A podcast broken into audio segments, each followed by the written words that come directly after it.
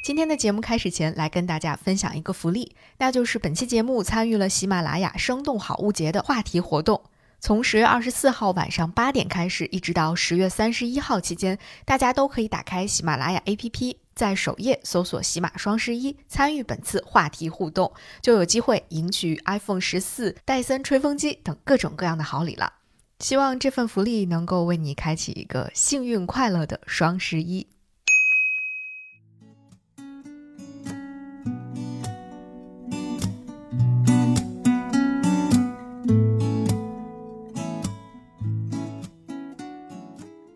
各位好，这里是午夜飞行，我是 VC，欢迎你的收听。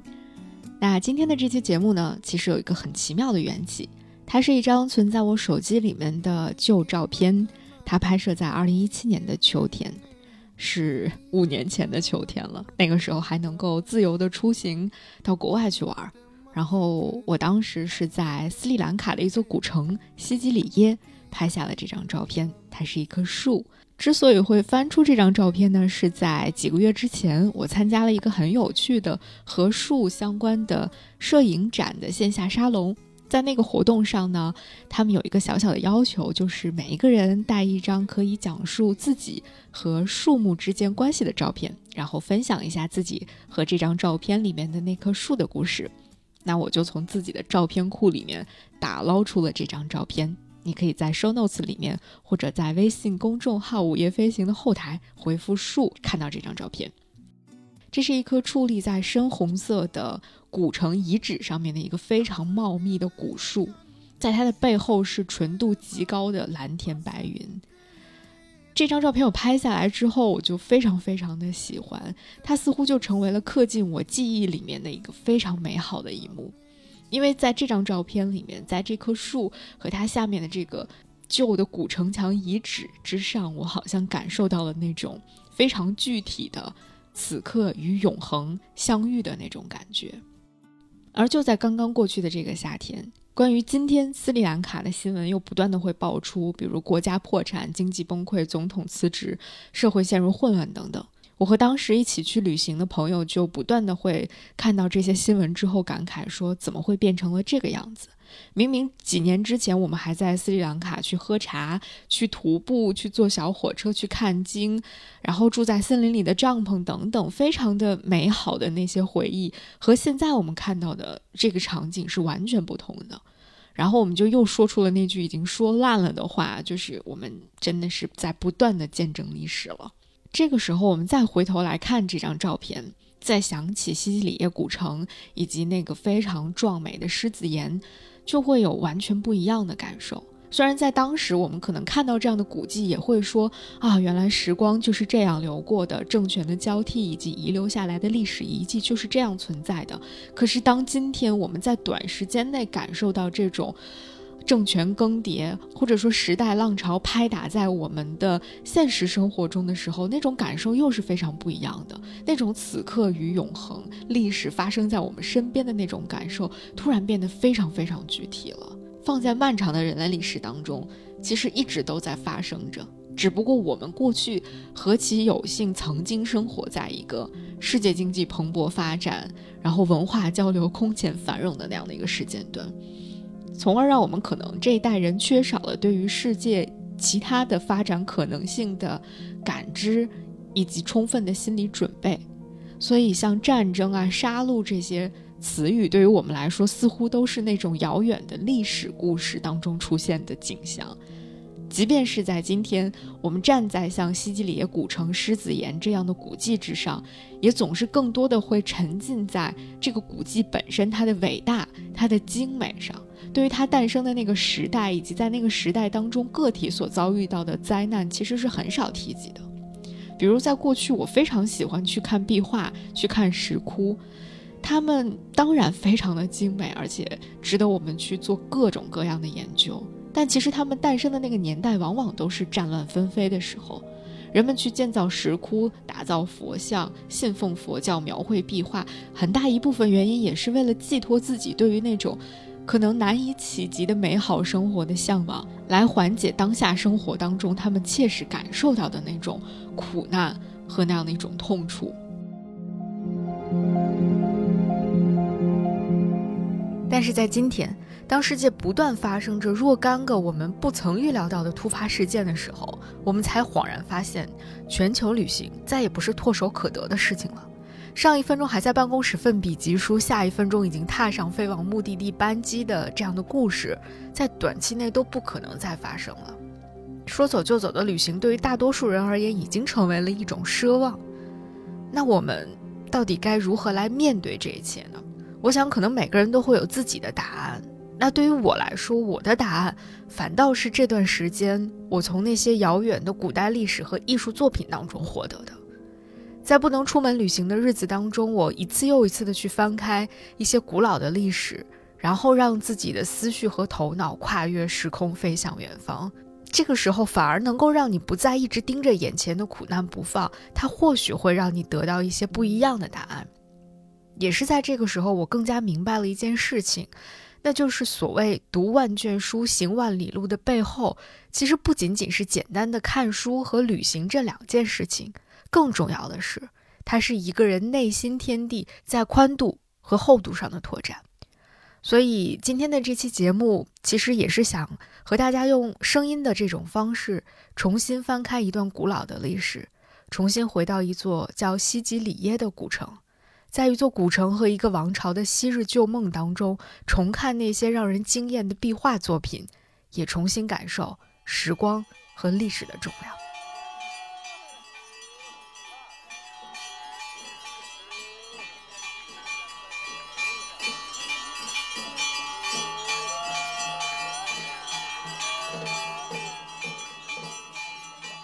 西吉里耶这个地方其实有一个更被人们熟悉的名字，叫做狮子岩。其实是因为西吉里耶古老的那个宫殿呢，是在一个巨大的石头的顶端的，它是一个凌空独立的那种宫殿。然后它所在的那个巨石整块看起来非常像一个庞大的卧着的狮子，所以人们就把它俗称为狮子岩了。狮子岩它的具体的位置，或者说西吉里耶它的具体位置是在斯里兰卡的中央省马特莱区的丹布勒镇的附近，它距离斯里兰卡的首都科伦坡东北大概有一百七十公里的样子。所以当时我们是先降落在了科伦坡，然后从科伦坡开车到达西吉里耶这个地方的。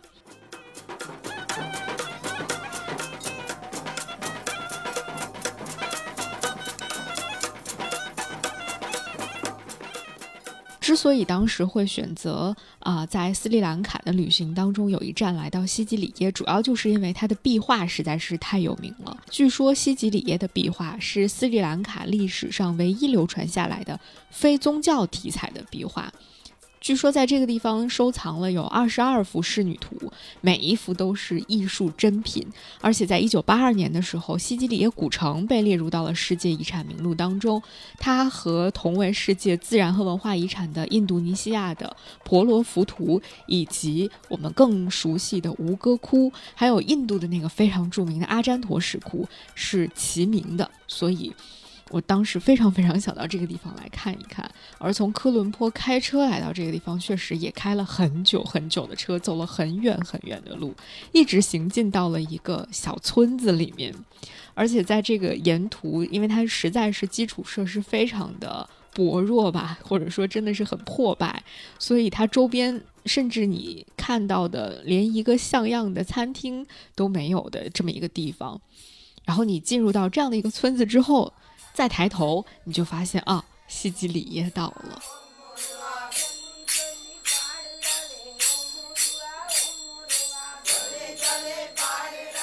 之前呢，呃，去吴哥窟的旅行经验已经让我对这样的一些在东南亚或者是南亚地区的，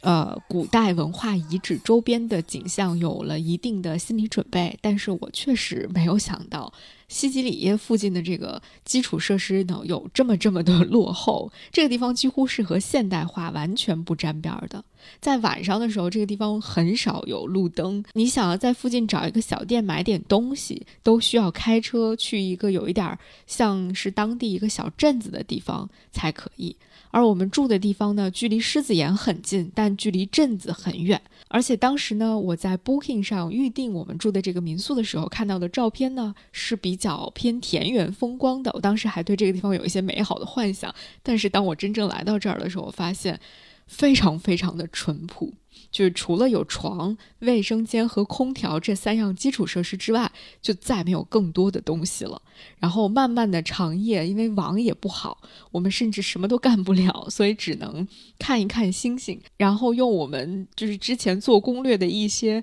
A4 纸，然后自制了一些扑克，三个人打起了自制的扑克，突然切换到了另外一种生活模式的感觉。但是在第二天早上一大早的时候，当我们迎着很早就已经开始变得非常炙热的阳光走向狮子岩的时候，你还是会被那种非常强烈的历史沧桑感去吸引，然后你瞬间就不会再去在意啊这个地方的居住条件好不好，是不是足够现代化等等，你一瞬间仿佛就变成了一个虔诚的来瞻仰的人了。当你望着那块巨大的岩石，然后一点点向它靠近的时候，你真的就会有一种啊，好像心中的某一种神圣的感觉被激发起来了。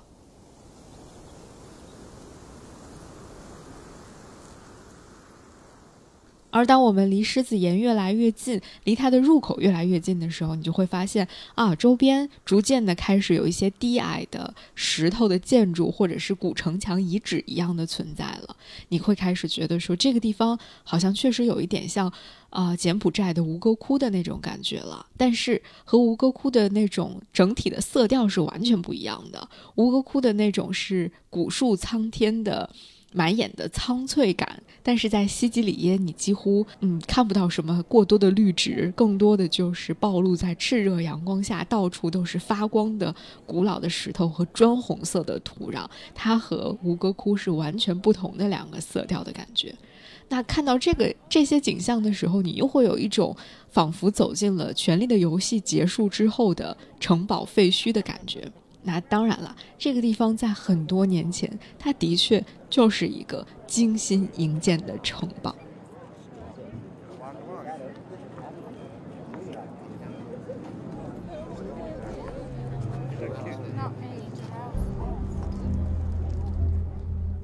这座城堡最早修建于五世纪的达都舍那王朝时期，据说是达都舍那王朝的王子卡西亚伯弑父篡权之后，他的兄弟莫加兰逃亡到了印度去。为了防止莫加兰回来复仇，所以卡西亚伯就在狮子岩上面修建了这样的一座非常坚固的城堡。因为这样的一个地理位置呢，是属于易守难攻的，所以这座城堡的修建可以说是煞费苦心。据说前前后后一共花费了十八年的时间。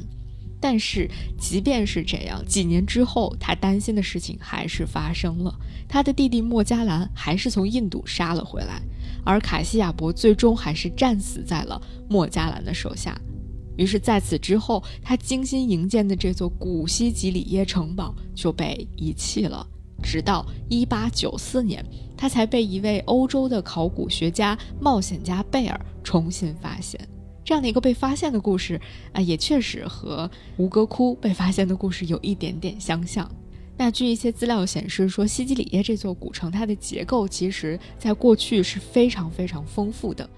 至于说它到底有多么的精巧和丰富呢？虽然我们现在已经看不到它当初的样子了，但是当我们开始攀登狮子岩的时候，其实就已经可以从一些细枝末节的地方慢慢感受到它的特别之处了。我们现在就赶紧往上继续走吧。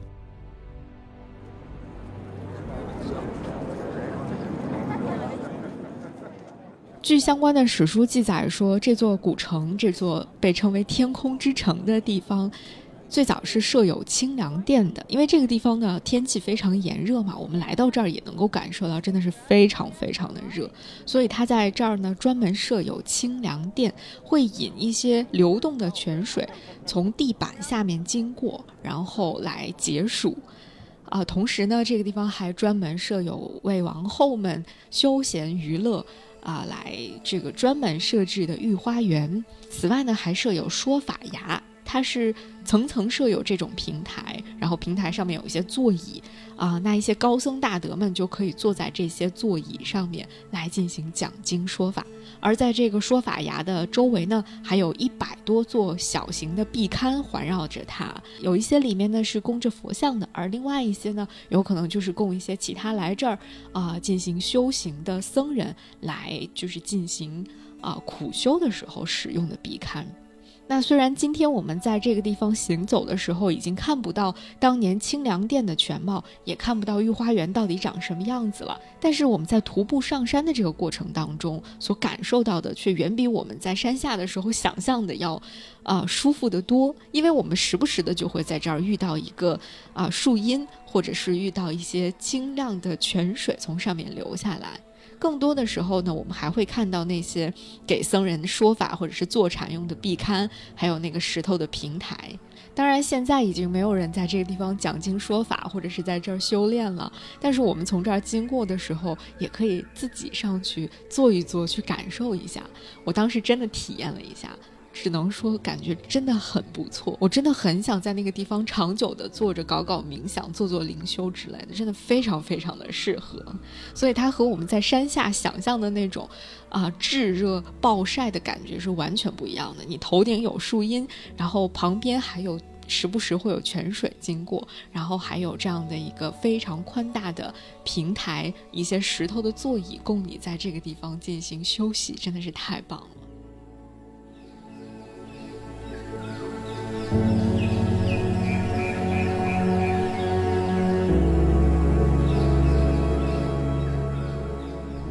但为了看到壁画呢，我们还是要从这儿继续向上走了，因为我们马上就要看到让我魂牵梦萦的壁画了。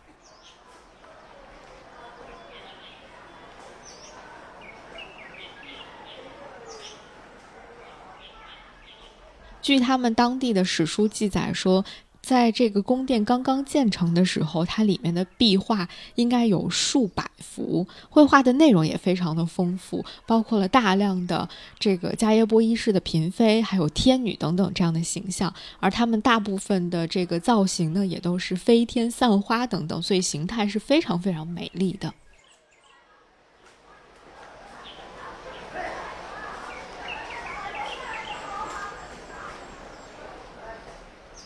当我们沿着山路一路向上，快要走到啊似乎临近终点的时候，一个转弯，你会发现这里有一个人工制作的小梯子，这里就是观看壁画的入口了。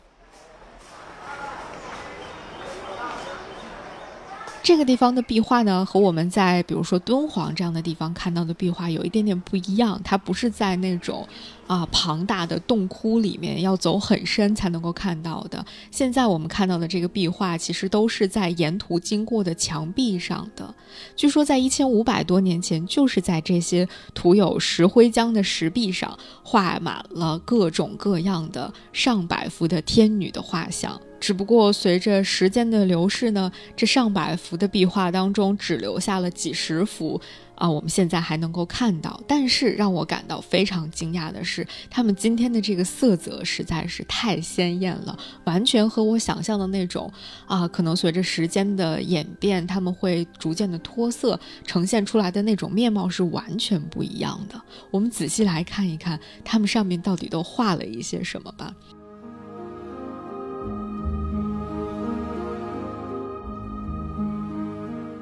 我们会沿着这个梯子一路向上边走，你就会在你的右手边看到非常让人感到惊艳的，而且和我们在啊中国所看到的很这个壁画风格、人物风格完全不同的这些非常精致的壁画开始出现在你的眼前。那壁画上的这些天女们，刚才我们在。节目开始的时候也聊到了，它其实并不是宗教题材的，它上面画的大部分都是非常美丽的天女形象。表面上看起来，出现在壁画上的这些天女们是上身裸露的，她们的肤色呢也是金黄色的。格外引人注意的是，她们戴着的那些非常闪亮的布灵布灵的头饰。而这些天女们，她们各自的造型又不太一样，有的呢是手持一个花盘和花朵，有的呢正在向外散花。那这些壁画虽然已经历经千百年，但是它的颜色真的是鲜亮如初啊，真的可以这样来形容。我们也会把其中比较有代表性的图片放在我们的 show notes 里面，或者大家可以到午夜飞行的公众号里面去具体的查看这些壁画上面画着的非常让人惊艳的画面。除了他们头上戴着的这个宝冠非常的引人注意，非常的漂亮之外呢，在这些天女形象的腰部以下，其实还有一个很妙的设计，就是画师专门在这里画上了一些朦胧的云气和雾气的感觉，所以正好映衬了天女形象他们所身处的环境，就是在这种天宫里面进行散花这样的一个场景的设置。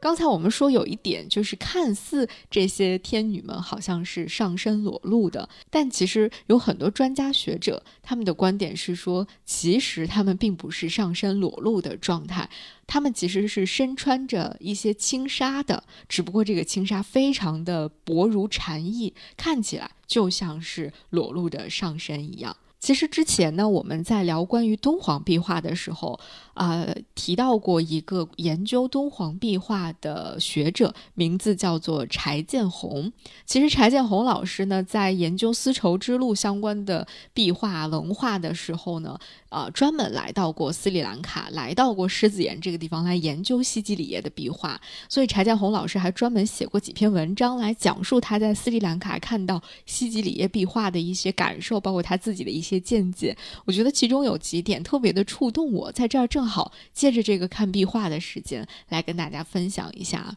他其实首先提到了他看到狮子岩的这些壁画之后最直观的那个感受，其中就提到了这些天女们穿的衣服。他说看到这些人的衣服呢，我又想起了佛典中的天衣。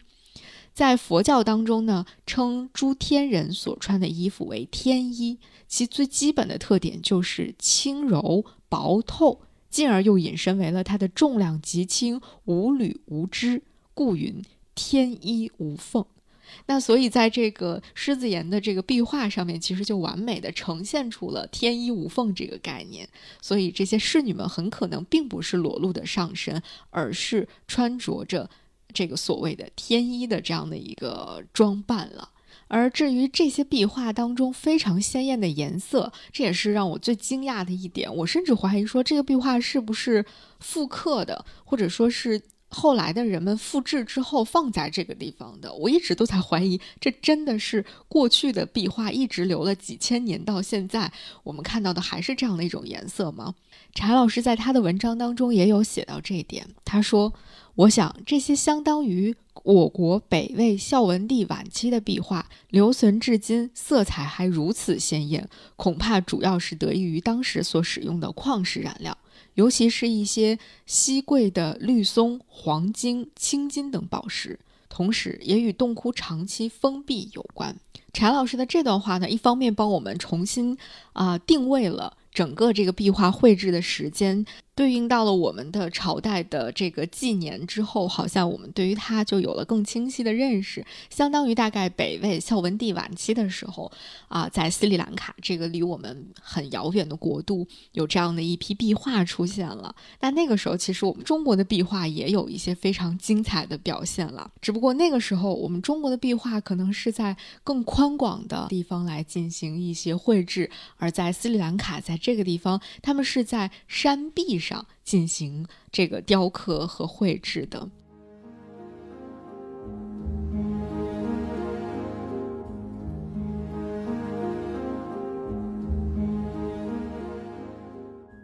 据说当时的绘制壁画的工匠们是先在绝壁上向内去凿出一段凹槽，然后再用一些特殊的材料把这个凹槽呢去给它打磨平，打磨平之后。再用当时斯里兰卡所产的这些颜料来绘制我们今天看到的这些非常美丽的仕女图，从而保证了它的颜色非常的饱满，而且它的岩整个岩石的表面光泽度是非常非常好的。至于说他们是怎么把这个壁面打造的如此光洁如新的，我还没有去更深入的研究和了解。但可能是因为他们的这种，呃，开凿的。这种技术和我们不太一样，以及他们这个地方的实质可能和我们的这个实质也不太一样，所以造成了我们今天看到的它的这个颜色的呈现出来的光泽度和它的鲜艳程度是非常非常让人惊艳的，以至于很多像我这样的初次来到这里看到这个壁画的人来说，都在质疑说这真的是当年留下来的遗迹吗？怎么可以这么鲜艳？怎么可能这么新的样子？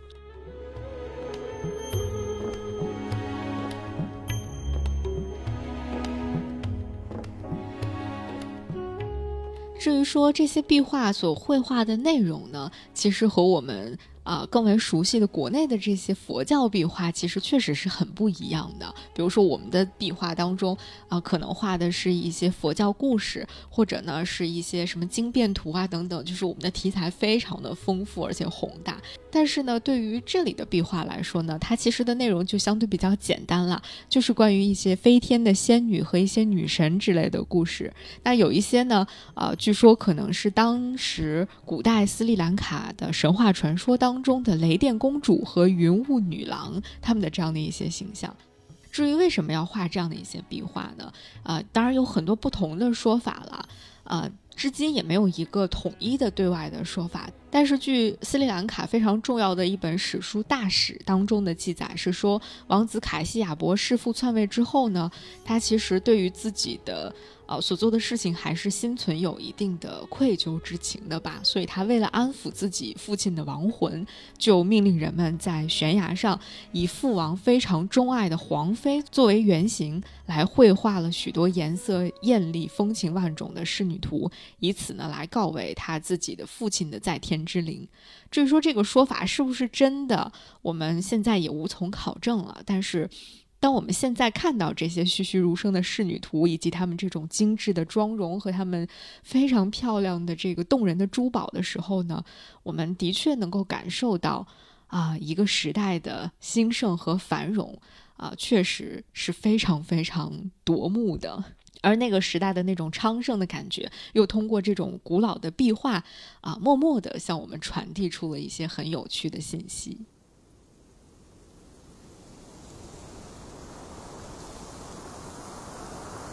今天我们来到这个地方来进行游览的时候，其实多多少少可以体会到当年，比如说王室的成员在这里欣赏壁画时候的那种感受。就是你从山脚开始，逐渐的向山腰攀爬的过程当中，经过这样一条漫长的走廊，而且在这个山腰上，你还能够穿过这样的一个长廊，一边走一边欣赏非常美丽动人的彩色壁画，的确是一种非常美好的享受。它可以极大的缓解你。这种从山脚向上攀爬的这种疲惫之感，而这样的一种游览的感受啊，包括这个壁画本身，其实是你在斯里兰卡，甚至在世界上的其他的地方都无法再找到相同的这样的景观的地方了。所以这也是为什么，啊，我们要千里迢迢的跑到这个。啊，所谓鸟不拉屎的地方来看这样的一些壁画，当你看到它的时候，你真的会觉得不虚此行，会觉得一切都值得了。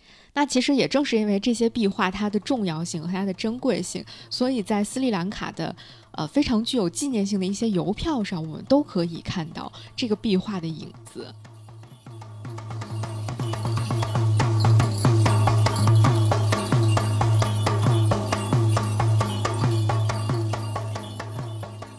完了壁画之后，我们还要到岩顶的古老的宫殿去看一看，去看看那个古城，看看那个古老的宫殿。那就我们继续从西吉里耶的山腰向上爬吧。其实，在西吉里耶的山腰的部分呢，当我们穿过了这个壁画的走廊，会来到一个比较宽阔的平台。这个地方其实就来到了西吉里耶的山腰处了。在山腰这个地方呢，其实古人是用砖石结构在这儿砌了一只巨大的狮子的坐像，某种程度上是来宣扬它的这种威严和一些震慑的作用了。但是随着时间的流转，现在我们在抬头看已经看不到狮子的头部了，只如今呢只剩下了两只大概有一两米左右大小的前爪。而从前爪的位置向上看，我们就会看到一个长长的铁链。这个铁链将会是我们接下来攀登走上最顶端去看古代宫殿遗址的唯一的通道。我们将会抓着这个铁链，一步一步的向上，向山顶去攀爬了。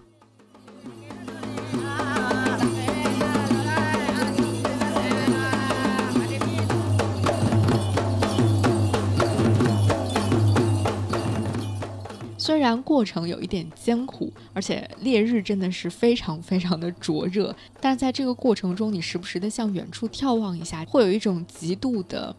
辽阔之感，然后还是会觉得很舒服的。而这段铁链走过的路程，其实也并没有我们想象中的那么长，大概有个二十分钟左右，我们也就到达山顶了。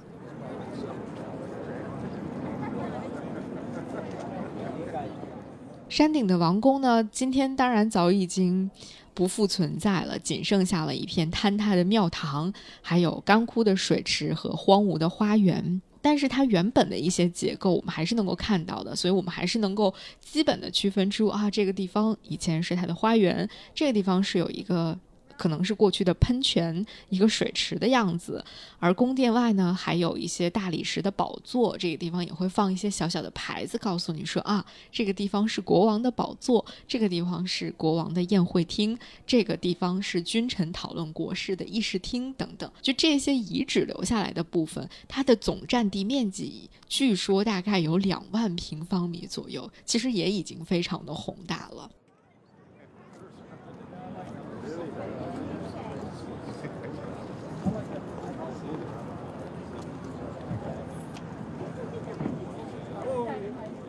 可能每一个人来到这里，看到这些啊残留的建筑之后，在自己的头脑当中想象的画面都会略有不同，可能会链接到，比如说我们过去读到过的或看到过的一些，呃文学作品啊等等。总之，当时在我脑海当中不断来回出现的，就是一些欧洲中世纪的电影电视剧里面的一些王宫的场景，或者是啊就是《权力的游戏》里面的一些王宫的场景。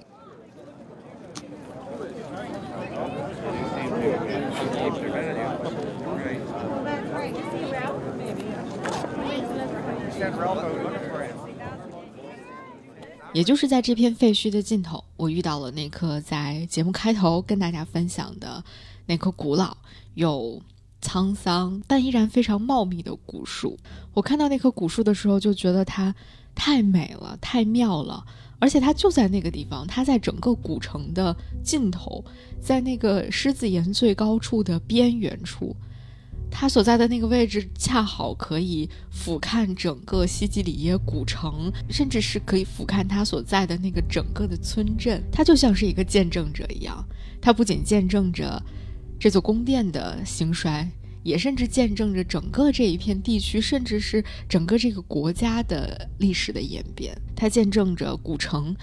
见证着宫殿，见证着曾经的辉煌，甚至在这里发生的一场又一场大大小小的战争，以及今天山下这个逐渐变成了旅游城市的小城，还有山上如织的游人们来了又去，去了又来，这种感觉真的是太美妙了。我还在那棵树下站了很久。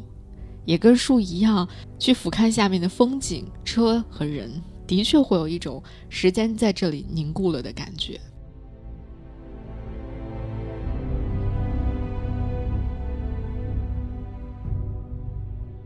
再想一想，刚刚这一路从山脚走到这里的感受，看到的那些美丽的壁画，还有经过太阳的灼热之后，啊，在这里终于能够喘一口气的那种轻松愉悦的感觉，嗯。是一种非常丰富的立体的感受吧，我只能这么说。后来我看柴建红老师在他的那篇文章的结尾，他作为一个研究敦煌历史的学者，作为一个看过了无数精美壁画，然后了解了很丰富的这种丝绸之路沿线历史的这么一个研究者，他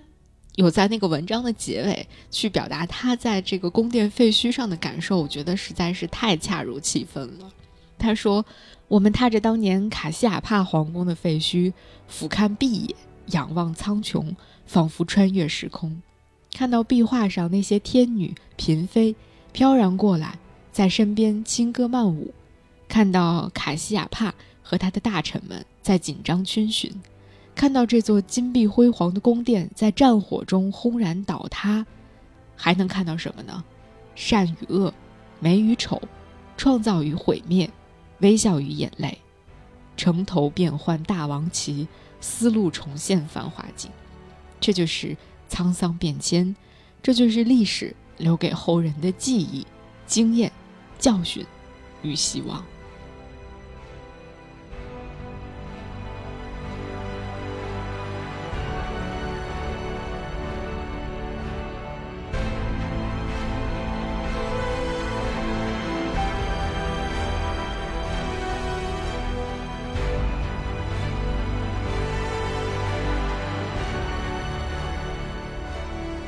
其实，在西吉里耶这个地方的这一段非常短暂的旅行，放在整个当年去斯里兰卡旅行的整个行程当中，其实并没有那么的显眼，以至于当时我在刚刚回来的时候做有关斯里兰卡节目的时候，并没有专门的，嗯，把它作为一期节目来跟大家去分享。但经过了一些时光的沉淀，经过了一些人生的经历和变换之后，在这个秋天，当我再重新回顾。过往的一些经历的时候，反而这段经历、这段记忆变得格外的清晰了起来。所以拿来做一期小小的节目，既是啊我们跑遍全世界看壁画的这个系列的一个小小的延续，同时可能也是一种当下的个人情绪，甚至可能是时代情绪的一个小小的切片和反应吧。就像柴老师在他的那段文字当中所表达出的，在这样的一个特殊的历史时期，我们好像对于一些曾经觉得离我们很遥远的东西，突然变得着迷了起来吧。希望今天的这期节目可以。啊，小小的帮你打开或者是拓宽一些对于斯里兰卡过往和现在的认知和了解。我们更希望的是，斯里兰卡可以度过这样的一段非常艰难的时光，也期待在未来的时候我们能够再次和斯里兰卡重新见面。好啦，这就是今天的午夜飞行，感谢你的收听，我们下期节目再见。